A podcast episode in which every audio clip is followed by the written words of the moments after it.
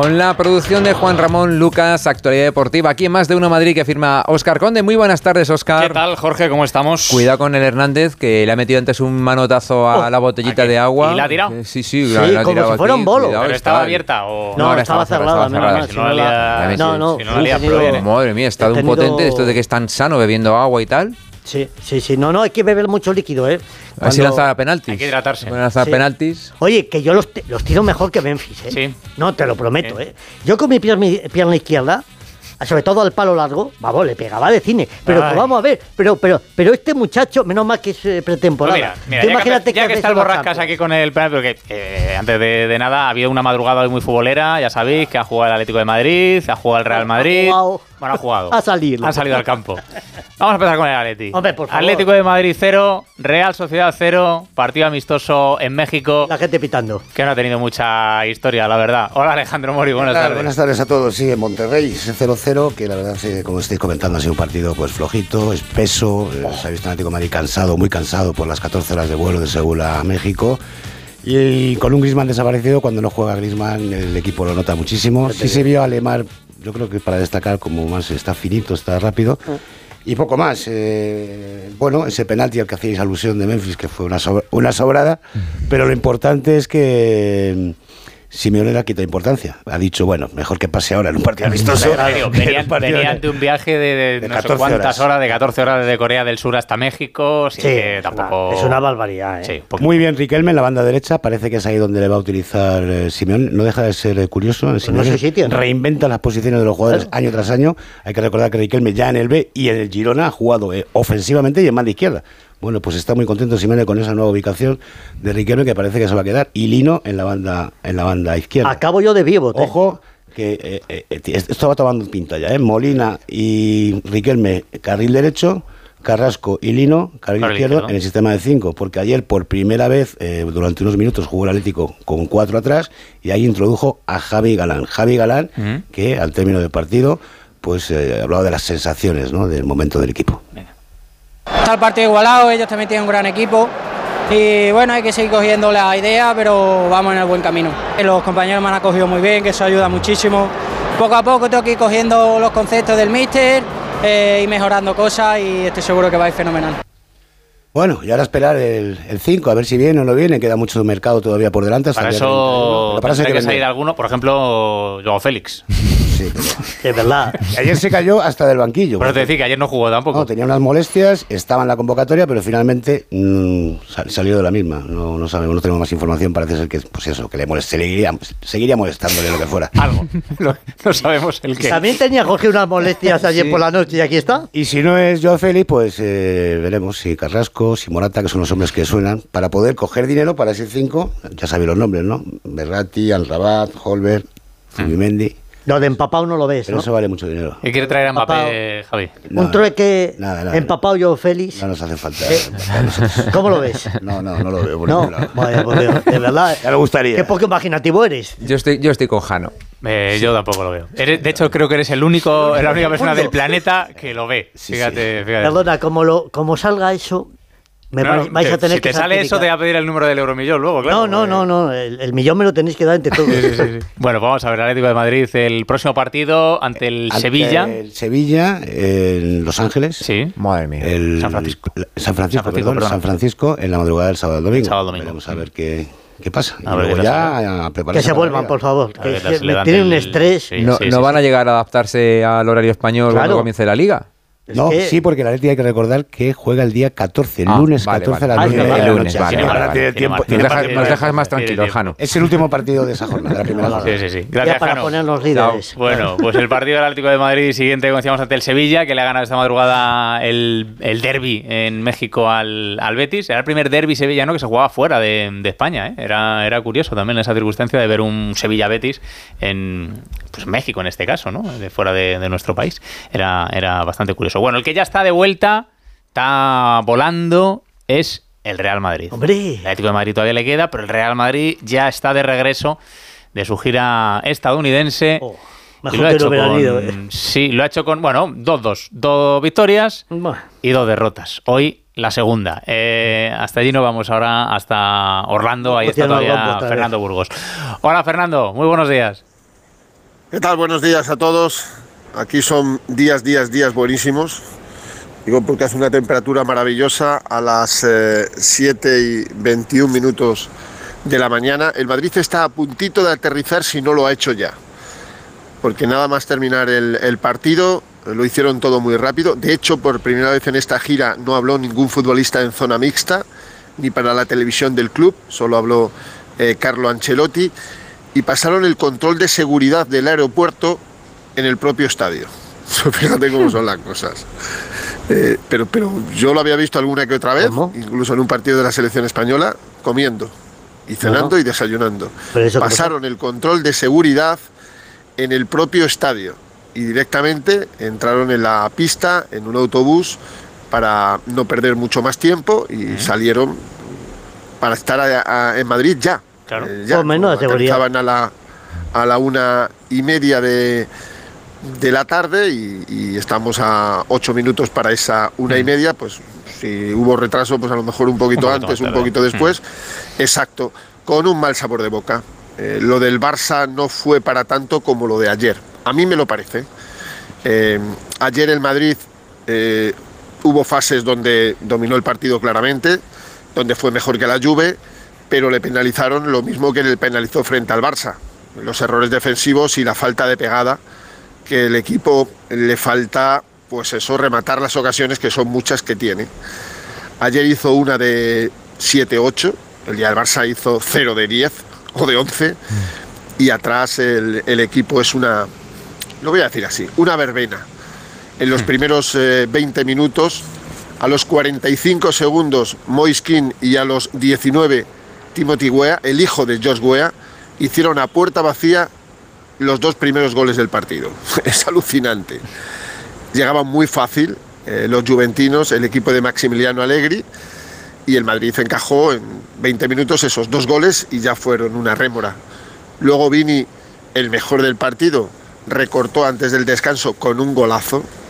Le falta definición a este chico, sí, le falta mucha. Un pase en profundidad de cross maravilloso a la espalda del central y Vini le gana en velocidad y con una sangre fría tremenda encara a Sesni y se la pica cuando Sesni está ya tirado al suelo.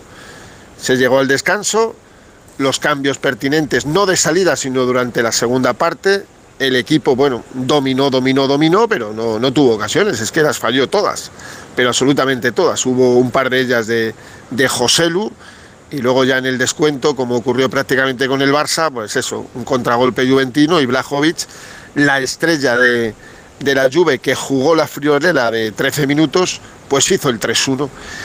Y a mí me parece que la sensación es muchísimo peor, muchísimo peor, de una vulnerabilidad defensiva, bueno, eh, importante, preocupante, porque estamos a solo nueve días del inicio de la liga. Y así nos lo explicaba Ancelotti en la zona mixta después del partido. Más que en ataque a él, lo que le preocupa, aunque va a existir con este 4-4-2 con rombo, es lo que está ocurriendo en defensa. Los partidos que hemos jugado han mostrado dos facetas del equipo, una faceta muy buena y una faceta sobre todo sobre el aspecto defensivo que tenemos que mejorar. Creo que el aspecto defensivo es lo más sencillo de, mejorar porque es un problema de colocamiento, sobre todo de, concentración, de actitud. A nivel ofensivo no hay problema, a nivel defensivo tenemos que arreglarlo. ¿Qué nota le pone a la pretemporada? 6, 6 porque, como he dicho, hay cosas que probar en este periodo. Eh, creo que es bueno el hecho que ha sido bastante evidente lo que tenemos que arreglar. Bueno, Godín está Le pone un 6, lo pone un 6 porque no le pone un 7. Qué más da. La pretemporada está para trabajar y para mejorar y el Madrid no, no ha mejorado. Yo veo igual de preocupante lo de atrás que lo de arriba. Igual de preocupante. Al Madrid le sigue faltando pues un 9 eso es indudable. José Lu ayer se fajó, tuvo sus ocasiones y las falló todas, porque mm. todas, pero Madrid tuvo seis, siete ocasiones bastante claras, hizo solo un gol y ahora pues a descansar estos dos próximos días, a olvidar mm. lo que ha pasado tanto ayer como en, Dallas frente al Barça en el clásico norteamericano.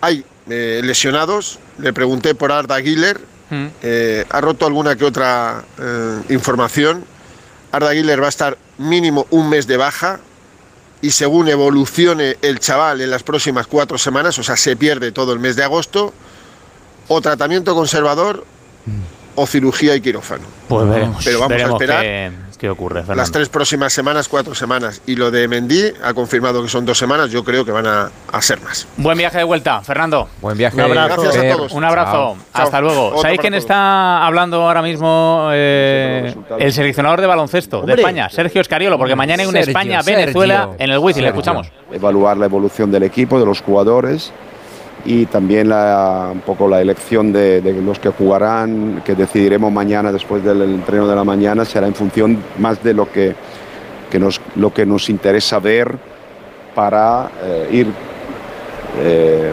progresando en eh, formarnos la, la opinión definitiva sobre, sobre cuál, es, cuál es la mejor conformación de plantilla para afrontar el Mundial. Sergio, sé que no nos vas a decir quiénes son los descartes, pero me gustaría saber cuántos No lo va a decir, No. ya te lo digo yo. ahora mismo eh, fijos en esa lista de 16. Ninguno. ninguno. Obviamente ninguno es un decir, pero la, la vida me ha enseñado que hasta que es el momento de tomar la decisión no hay que tomarla porque siempre se han caído jugadores eh, que, que con- considerabas como fijos.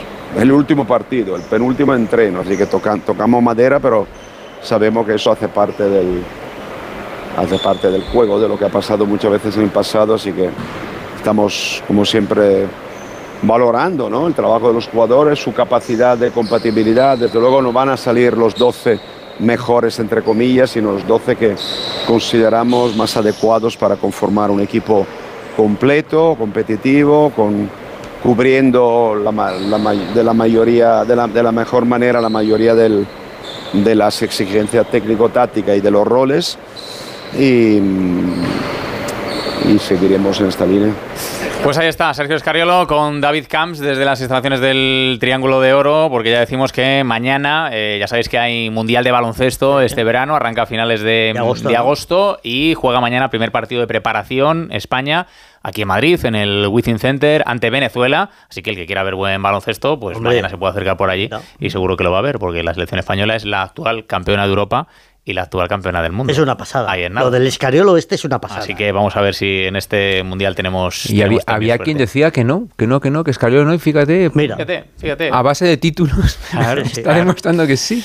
Bueno, vamos con el fútbol otra vez, de nuevo, porque han jugado esta madrugada el Real Madrid y el Atlético de Madrid, pero ayer lo hicieron el Rayo y el Getafe, y por desgracia tampoco han ganado.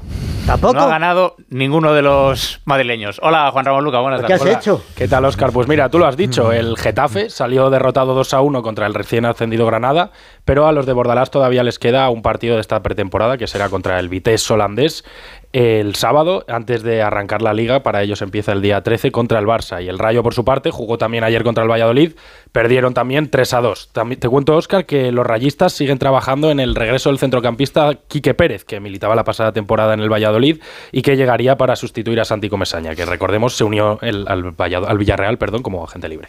Bueno, pues eh, vamos a ver si mejoran el Rayo y el Getafe sensaciones, porque de luego esas dos derrotas no, no son buenas. No son me buenas. gusta cómo caza la perla. De, to- de ninguna de todas formas, dos. menos mal que lo ha apuntado Burgos antes cuando estaba hablando Fernando, eh, que estamos en pretemporada. Claro, que porque- queda un montón. o sea, que es- eh, Bueno, re- no, record- no- no es que recordáis... estemos en que pretemporada, es que las dos, tres primeras jornadas de liga, estas que son ahora en agosto, que estas no- son medio de Pretemporada, sí. se genera ansiedad si ya hay que ganar todo, no incluso están, hasta los partidos claro. de pretemporada. Pues sí, pero, está. pero te digo una cosa, en una no, pretemporada no, suman tonta, igual, claro. Claro. Los tres eh, puntos valen lo mismo los de la jornada 1 que los de la apijotado, 27. Claro, evidentemente. y, se te van a 6, 7 Sí, sí, sí, puntos y ya puedes empezar a no remar. si no pruebas ahora el rombo, ¿cuándo lo pruebas? Bueno, pues eso también es verdad. Bueno, Sí. ¿Sabes quién? Es el momento de perder. ¿Sabes Que- quién, quién igual Me- no me- tiene- ya me ¿sabes estáis quién? angustiando, Mira, ya. esto, ¿qué- ¿Cómo es eso de consuelo de muchos? O no Es- sé cómo es. mal de muchos. Mal de muchos, el de los mal de refranes es muchos. este. eso. Mal- Mal de, de mucho. Consuelo de tontos. De tontos, ¿no? Pues, Sí. eh, ¿sabes quién igual está peor? El Barça. Porque el. Barça. El Barça Ellos el- están- Claro, el Barça no quiero ahí. mirar a nadie. Hay una, una de las palancas, hay una de las famosas palancas. Pero muy averiada, ¿eh? Que son de 60 millones. Que está ahí, que no saben que si va para adelante o va para atrás, o se les ha roto, o, Sí, o cómo sí. la tienen. Y, y si no tienen ese dinero, el Barça va a tener un problema gordo Sí, sí. gordo para inscribir a jugadores. Los jugadores, sí, Pero sí. sí, así y ahora lleva- mismo. Así llevan varios años. No, claro, hombre, No, claro. que se, que se En les el ha- alambre. Es que llevan varios años haciéndolo muy mal. que ¿sabes? le ha pasado como la batería de mi torete. ¿Sabes? Que ha sido de la noche a la ¿sabes mañana. ¿Cuántos jugadores tiene ahora mismo el Barça inscritos en la liga? 13. Uh, Y uno de ellos es Dembélé, es decir, 12. 12 jugadores No inscritos. dan el mínimo para un partido. 12 jugadores inscritos a una semana de que empiece la liga.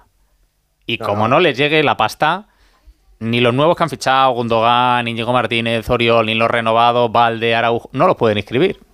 Por el tema famoso del fair play financiero, del si vendes tanto te gastas tal, no sé qué, todo esto. Así que. Y, quería, muchos. y quería traer a Messi.